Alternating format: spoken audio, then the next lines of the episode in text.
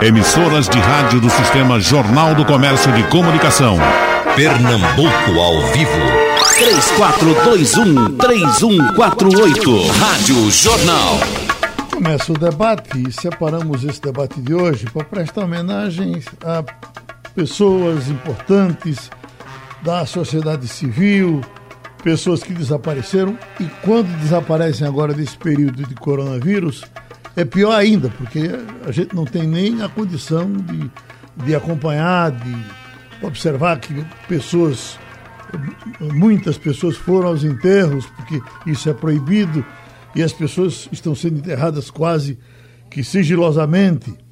E por que não haver uma preocupação com as homenagens às pessoas que serviram a cidade, que fizeram o bem, que conviveram bem com as outras, eu sempre, eu, eu sei que vou contar com o professor Zenivaldi, com a minha prezada amiga também, Carmen Peixoto, para quando o Leonardo Dantas morrer, a gente trabalhar para que ele seja nome de rua.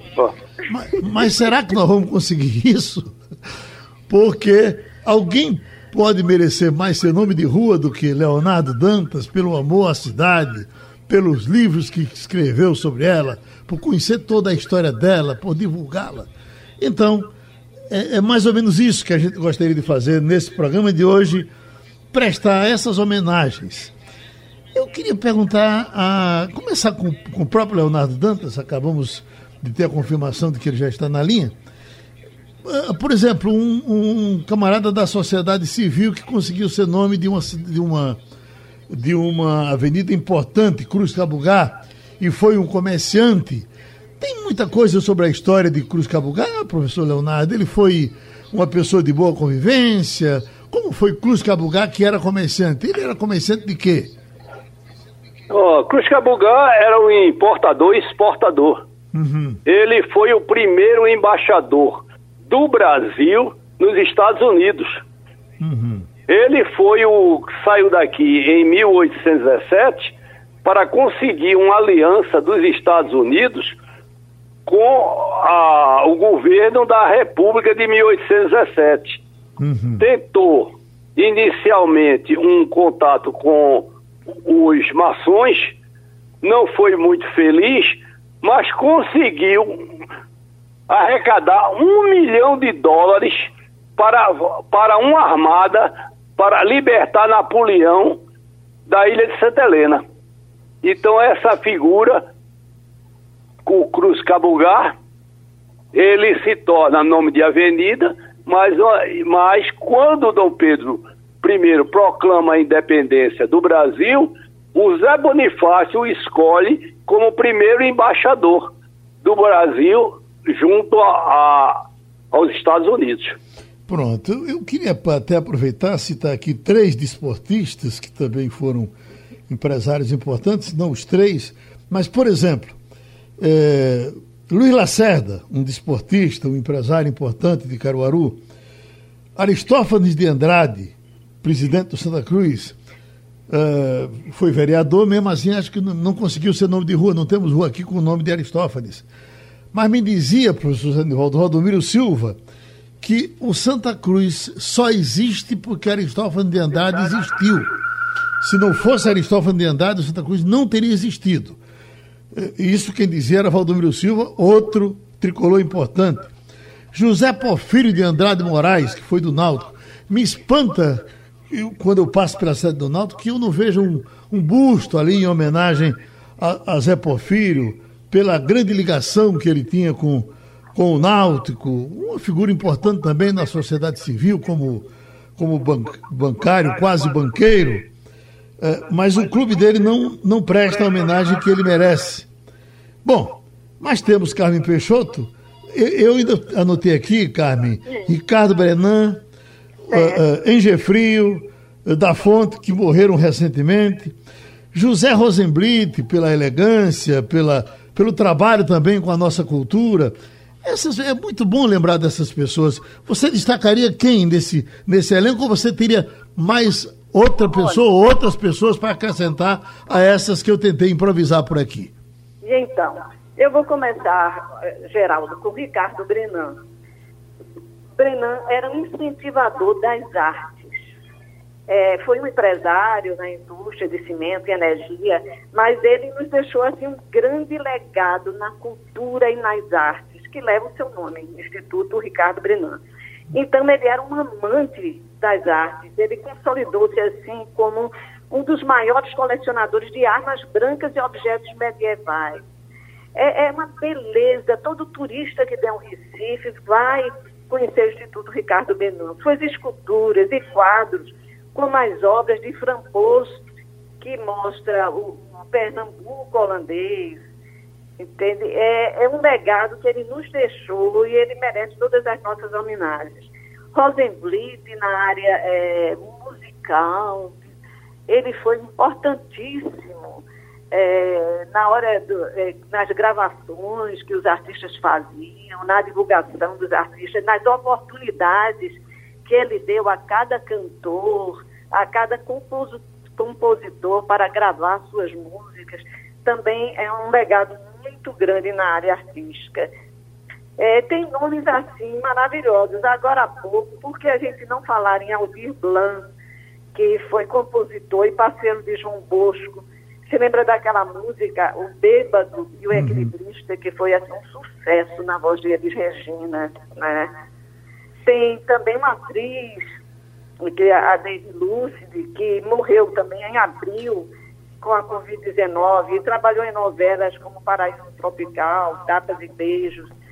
Então, são pessoas assim na área cultural e artística que merecem toda nossa homenagem e reverência pelo legado que ele nos deixou. Eles permanecem entre nós, eles vão, mas a sua memória tem de ser resgatada a cada dia por nós brasileiros, por nós pernambucanos. O Carmen, é, é, é, você está falando aí, eu estou botando a cabeça para viajar e veja como faz falta na paisagem da cidade José Pimentel, seu conterrâneo, né?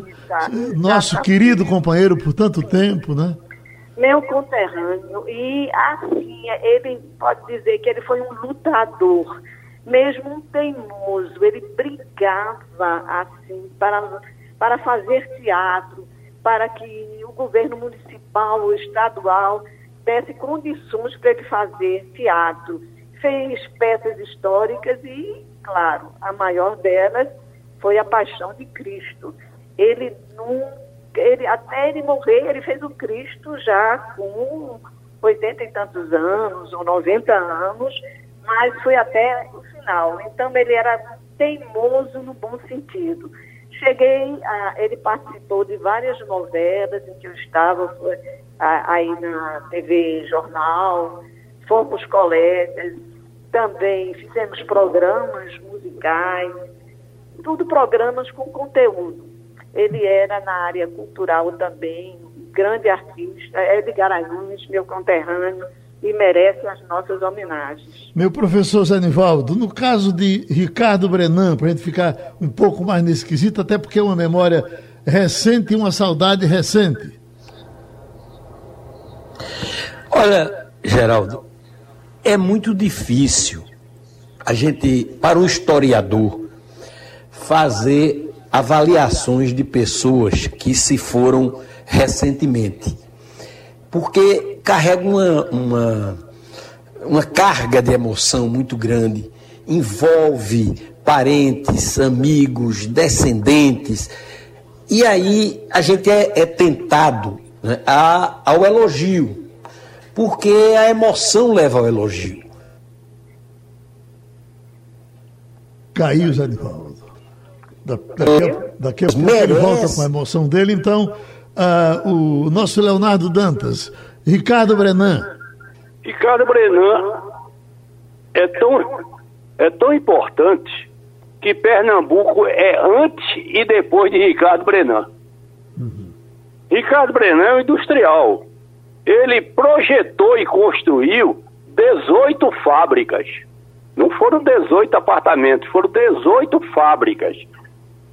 Ele transformou a Várzea num fundo agrícola, que era a usina São João da Várzea, num parque industrial.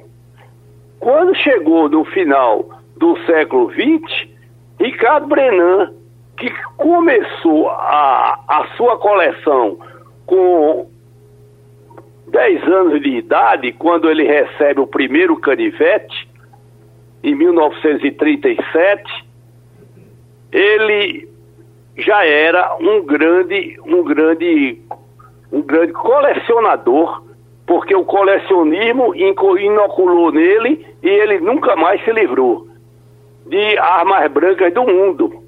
Então ele resolve criar um castelo, construir um castelo europeu em terras de São João da Várzea e com isso colocar a sua coleção de armas brancas.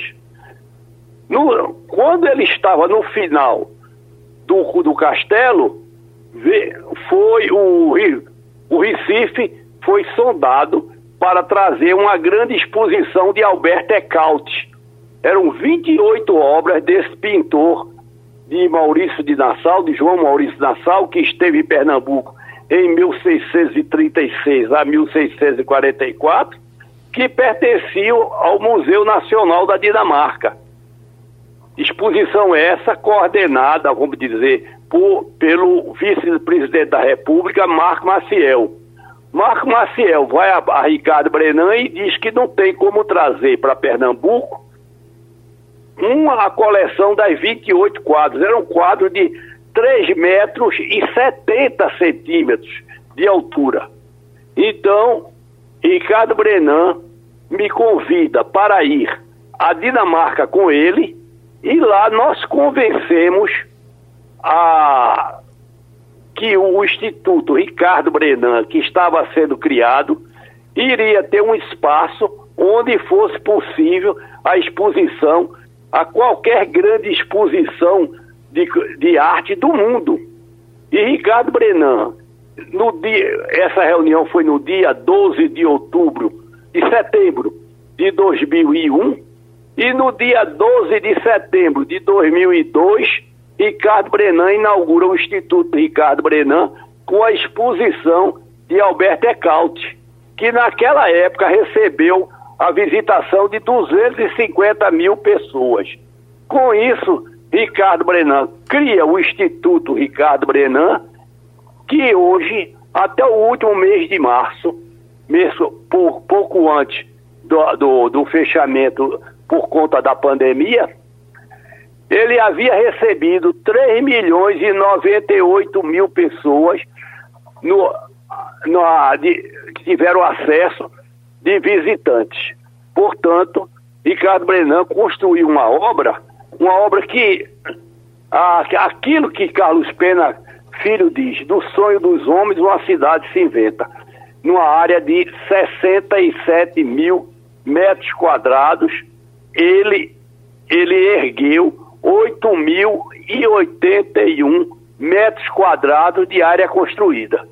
Então, este patrimônio, este patrimônio coloca Pernambuco em, como o mais importante museu da América do Sul, segundo a, o, os sites de turismo, e, e dá a Pernambuco um outro espaço, uma outra dimensão, uma outra dimensão. Hoje, o Instituto Ricardo Brenan possui 20 quadros do pintor Franz Post. Não é um pintor qualquer, é o primeiro pintor da escola flamenga que documenta em, em quadros, em telas de madeira, a paisagem do, do, das três Américas, das três Américas. É o primeiro grande pintor. Ele, os quadros dele estão entre, eh, foram captados entre 1636 a, a 1644 mas ele continuou pintando a paisagem do Novo Mundo até a sua morte em 1680. Portanto, Ricardo Brenan, cada quadro desse é, hoje estão avaliados em milhões de dólares, não é milhares de dólares, são milhões de dólares cada quadro desse. Então, Ricardo Brenan deixou para Pernambuco o Instituto Ricardo Brenan com obras, por exemplo, os dois únicos canaletos, que é o pintor Antônio Canal, de Veneza existentes no Brasil estão no Instituto Ricardo Brenan. A réplica do Davi de Michelangelo, confeccionada em 1504, está no Instituto Ricardo Brenan. Essa escultura tem 7 metros e 15 centímetros de altura. O Pensador de Rodin, que tem 3 metros e 62, também está no Instituto Ricardo Brenan. Então é impossível você você falar em simples palavras da obra de Ricardo Brenan. Além das 18 fábricas que ele construiu, além das fábricas que, ele, que a família possui hoje, a fábrica de cimento de Sete Lagoas, a fábrica de cimento da Paraíba, as unidades de energia eólica, as unidades de energia de, de energia hidráulica, Ricardo Brenan, ele, ele foi aquela figura que depois se integrou na comunidade. Era um homem simples, era um homem que fazia feira semanal no mercado da, no mercado da Madalena. Era um, era um homem, era um homem que estava sempre sempre no até os últimos dias de vida, estava sempre nas ruas de Gravatar, conversando com um, conversando com outro. Era uma era um, um empresário, talvez o maior empresário de Pernambuco, que não dispensava a sessão, a sessão de si os domingos. Ele adorava era um verdadeiro festejo, todo mundo festejava Ricardo Brenan como um homem da cidade. Então, essa perda, esta foi a grande perda. Ricardo Brenan, como eu já disse, foi ele marcou um tempo. O tempo de Pernambuco, antes e depois de Ricardo Brenan. Deixa eu pedir permissão e licença à dama Carmen Peixoto para é, retomar com o uh, professor Zé Nivaldo Júnior, porque houve uma desconexão aqui da, da linha e, é. e quando a gente eh, tentou retomar, já estava com outro comentarista e notou que ele estava discussando o tempo todo, numa empolgação enorme, mas que ninguém ouviu nada do que ele disse. Professor, recupere uma parte de, de, tanta coisa boa que o senhor disse aí na sua conversa, porque essa conversa Geraldo, ficou só sendo sei, sua. Não, não, sei onde foi que eu parei, né? eu, ia, eu ia no embalo e peguei o embalo e fui embora. Mas, mas vamos, eu vou tentar Mas a gente, a, a gente ainda a gente pegou só aquela parte de que era difícil para o historiador, porque nós estávamos falando, vinha a memória dos amigos, etc. E daí é. teve o desaparecimento. Isso. Então, Geraldo, é o seguinte. É, sobre Brenan já foi muito bem falado sobre é, por, por Leonardo. Eu diria o seguinte, que as pessoas, veja, todo mundo, todo ser humano constrói sua própria história. Toda pessoa é importante na sua própria vida e na vida daquelas pessoas que estão perto dela. Então, nesse sentido, todos merecem as homenagens. Agora, alguns fazem da sua vida um trampolim para o bem comum. Essas que se dedicam a causas que vão além dos seus próprios interesses, geralmente se destacam e geralmente recebem homenagens, às vezes não recebem são injustiçadas, algumas passam esquecidas a, a vida inteira, mas essas pessoas são aquelas que a gente pode dizer são as especiais. São as que não pensam só no lucro, não pensam só nos seus próprios interesses, mas pensam nos outros. Isso envolve desde grandes empresários, como é o caso de Rosenblit, que foi falado aí, mas eu acho que cabe mais dizer sobre Rosenblit, porque ele era um empresário, queria ganhar o dinheiro, é verdade, como todo empresário. Entretanto, a obra empresarial que ele faz é uma obra extremamente meritória. É uma obra que naquele momento provocava uma verdadeira ebulição cultural em Pernambuco, dava oportunidade a inúmeros artistas projetava o nome do Estado. Então é muito diferente, por exemplo, de alguém que, sem querer desmerecer, de alguém que fabrica prego, por exemplo. É, que o prego é importantíssimo, o prego vai sustentar isso, mas é, é, é, é a obra de, de, de, de Rosenblit, ela era uma obra é, genérica e importante, como a do outro Brenan, que ficava do outro lado do rio Primo, né? o, o Francisco Brenan. Francisco Brenan é um nome da maior dimensão em Pernambuco. Por quê? Porque não ficou em Pernambuco, levou o nome de Pernambuco para o mundo todo, com uma obra inédita, uma obra de gênio, né? uma obra original. Então, essas pessoas que dedicam sua vida ao bem comum, na política, eu vou citar Miguel Arraes e Frei Caneca, pessoas de tempos diferentes. Né? é, na música, um Nelson Ferreira e um Chico Sainz, por exemplo. Por que Chico Sainz é tão reverenciado? Porque naquele momento ele não representou apenas ele, representou um sentimento de uma geração, né? uma, um, uma, uma expressão da cultura do Estado. E nesse sentido eu vou chamar a homenagem para aqueles anônimos mesmo os mestres de, de, de, de maracatu, aqueles que organizam um maracatu. A gente acha tão bonito um maracatu no carnaval, né? mas ninguém se preocupa com quem está por trás daquele, daquele empreendimento. Ali teve gente, ali tem uma história, ali tem famílias que se dedicaram a isso. Né? Alguns se destacam, como a do mestre Salustiano, que tem lá o, o seu espaço com, com toda dificuldade em Paulista, mas quantos ficam no anonimato? Né? Quantos organizadores de manifestações culturais, né? de, de, de, de, música, de caboclinho, é, é, de, de coco de roda, é, essas coisas que fazem é, Pernambuco. Quantos artistas, você é um, Geraldo, que, que dá valor ao, aos cantadores de, de cordel. Quanto valem essas pessoas para as suas comunidades?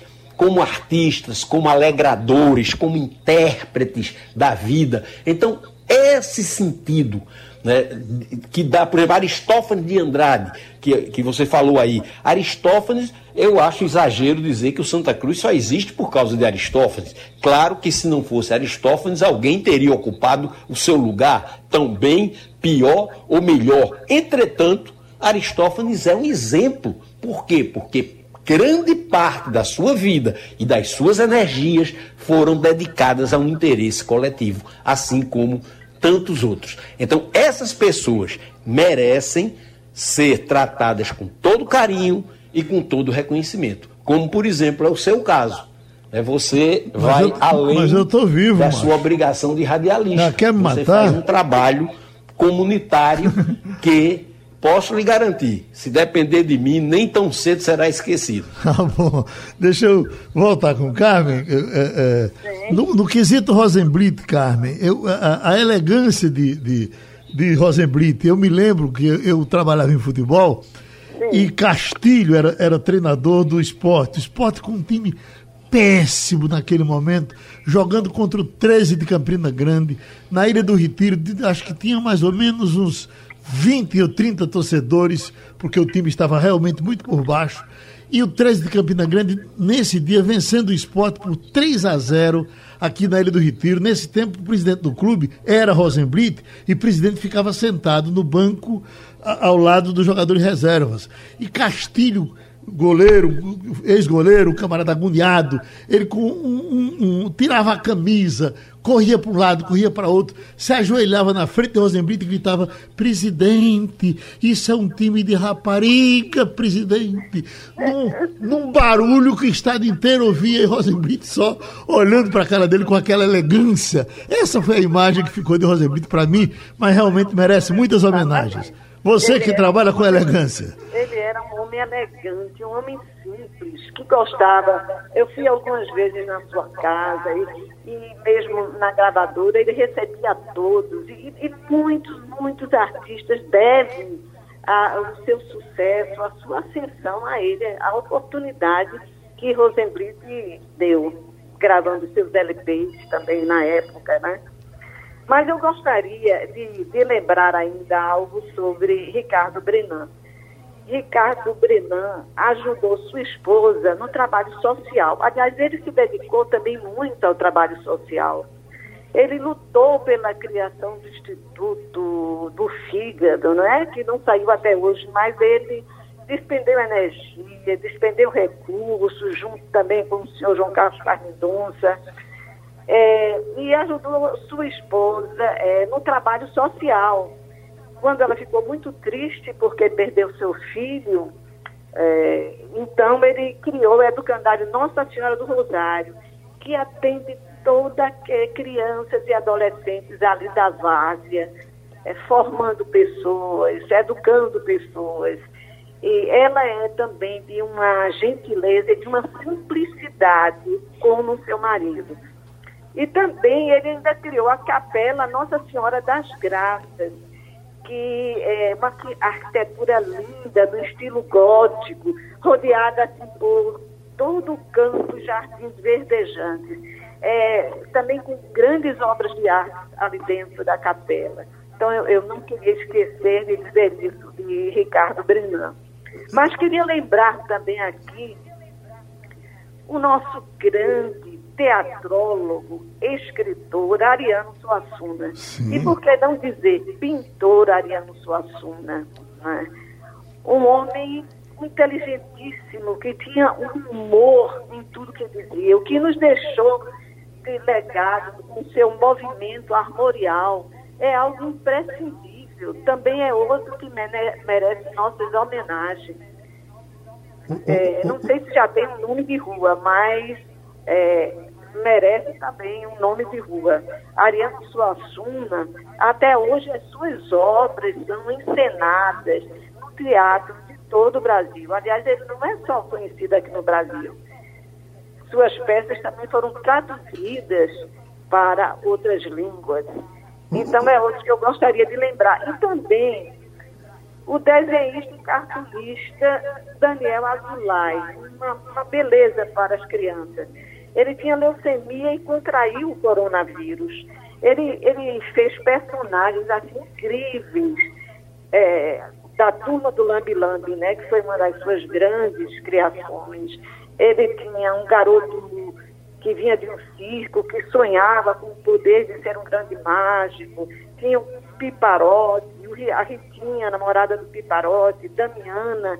Então, é, são também obras assim, inesquecíveis Daniel, Daniel Azulay, que nos deixou há pouco tempo. O, o, o então, as perdas são muitas, mas eu também faço uma homenagem, porque esse coronavírus, ele trouxe algo assim, de novo, grandes, pequenos, fortes e fracos. Uhum. Ninguém se livra ou está livre de ser contagiado com essa doença. Não é? E a gente não sabe nem como sair dela, mas tem que sair responsavelmente. Então, nossa homenagem a esses médicos todos que estão aí na frente de batalha, porque é uma verdadeira batalha. Nós já tivemos grandes pandemias no mundo, como a peste negra, que foi uma coisa horrível no século XIV. É, tivemos a gripe espanhola, que já foi de 1918 a 1920, que só em Nova York, num dia, matou 80 mil pessoas. Uhum. É. O, o Carmelo, então, a gente sabe que essas pandemias essas mortes, elas vêm assim, levam pessoas queridas. É, algumas não pelo coronavírus, e outras sim pelos co coronavírus. E isso é uma perda, a gente diz uma perda irreparável, porque ninguém é igual a outro. Ninguém substitui outro. Uhum. Por exemplo, eu também sou, vou unir minha voz a de Zé Nivaldo, né? Porque você está vivo.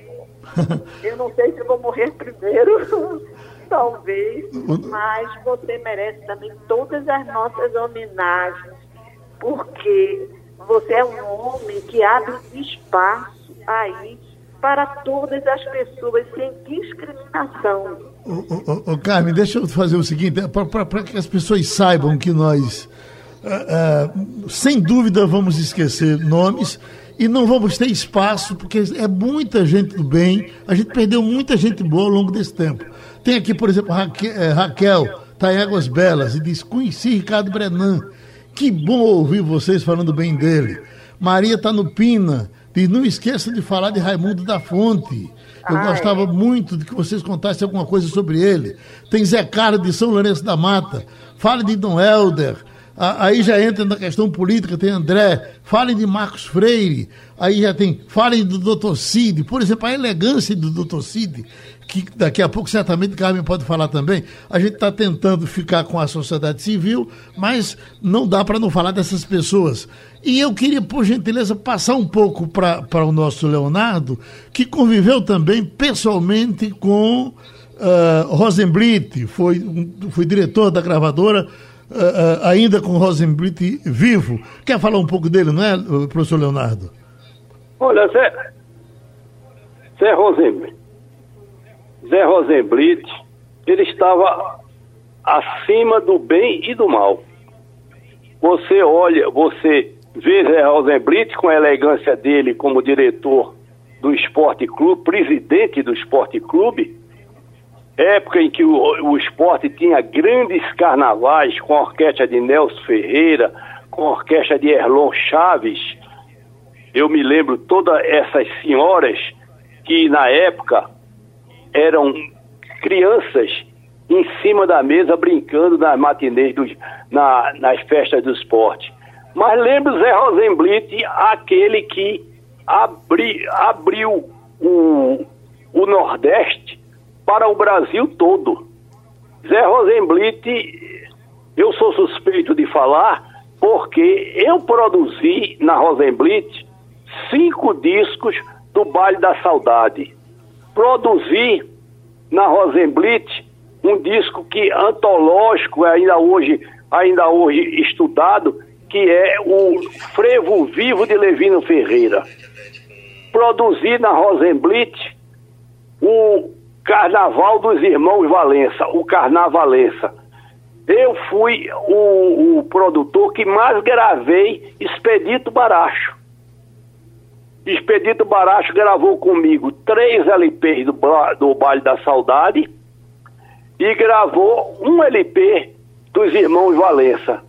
Então, acompanhei as gravações do, do LP Ciranda, acompanhei a, a, a gravação do LP de, de viola, verso e viola, com os cantadores.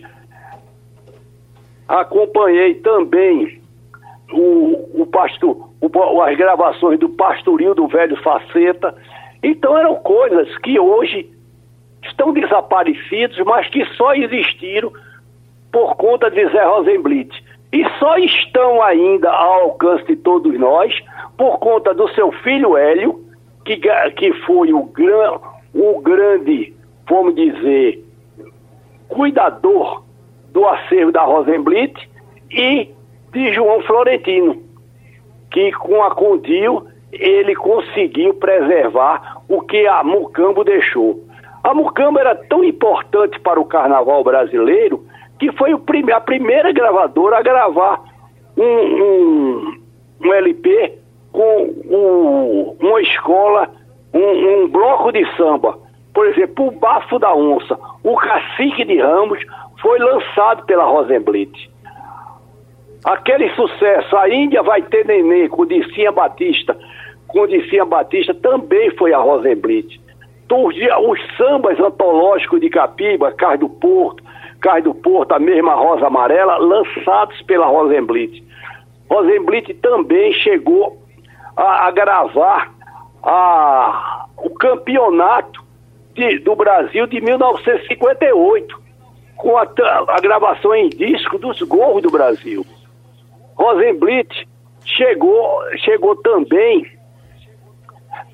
a gravar, como eu já disse, o, os caboclinhos.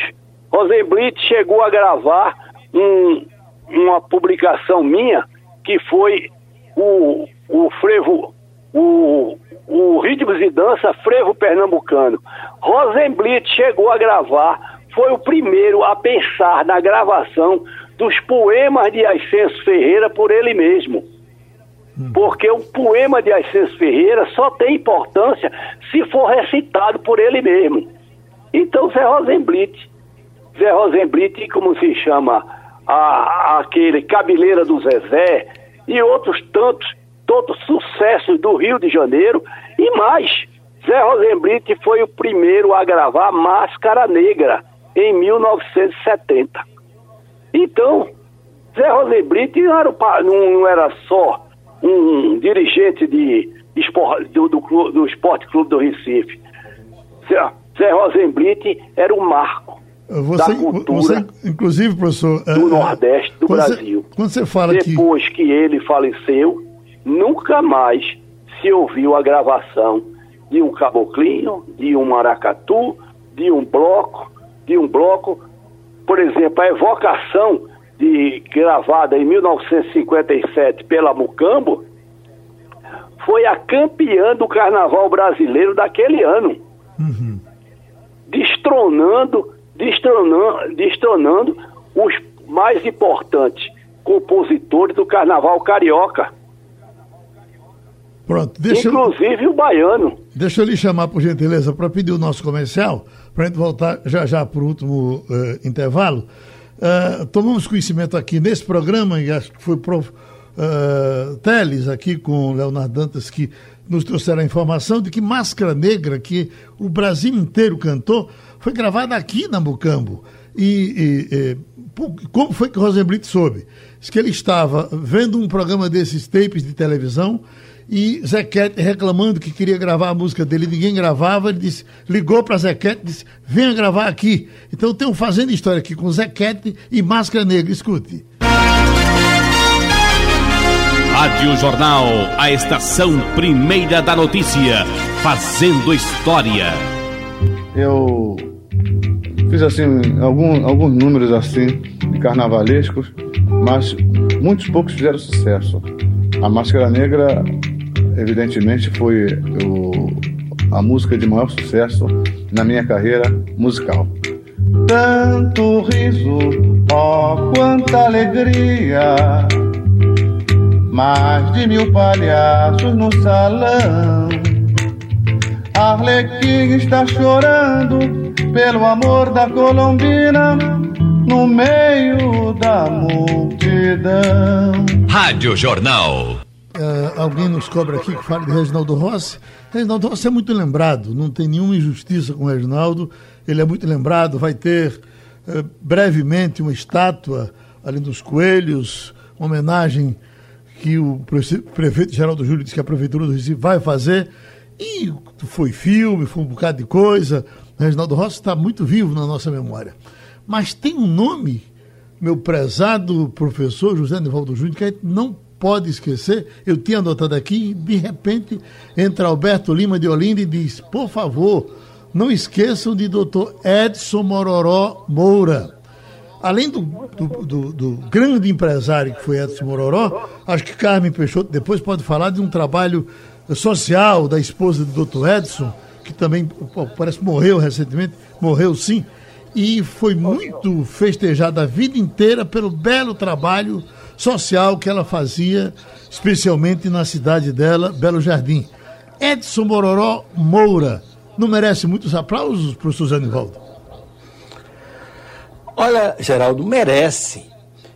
Ele fez, partindo de Belo Jardim, né, lá do, do interior, que aparentemente não tinha nenhuma vocação energética, né, para criar uma marca mundial.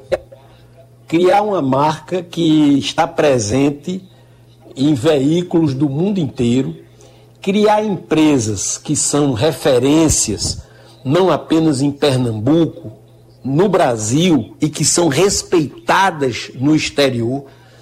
Ele representa um símbolo, um dos muitos símbolos da capacidade empreendedora do povo pernambucano, da, com, da capacidade de aqui em Pernambuco, sem abandonar as raízes, é, é esse, essa admiração eu tenho por Edson e tenho por outros empreendedores que não abandonam as suas origens, que ficam aqui e daqui falam para o mundo como o sistema jornal do comércio, né, ou exportam para o mundo, como é o caso das baterias Moura. Agora, para não ficar nesses nomes, a, a, olha, esse debate renderia é, é, horas, dias e semanas. Porque enquanto você lembrava de Edson Mororó, eu lembrava de, de, de seu Francisco Vita.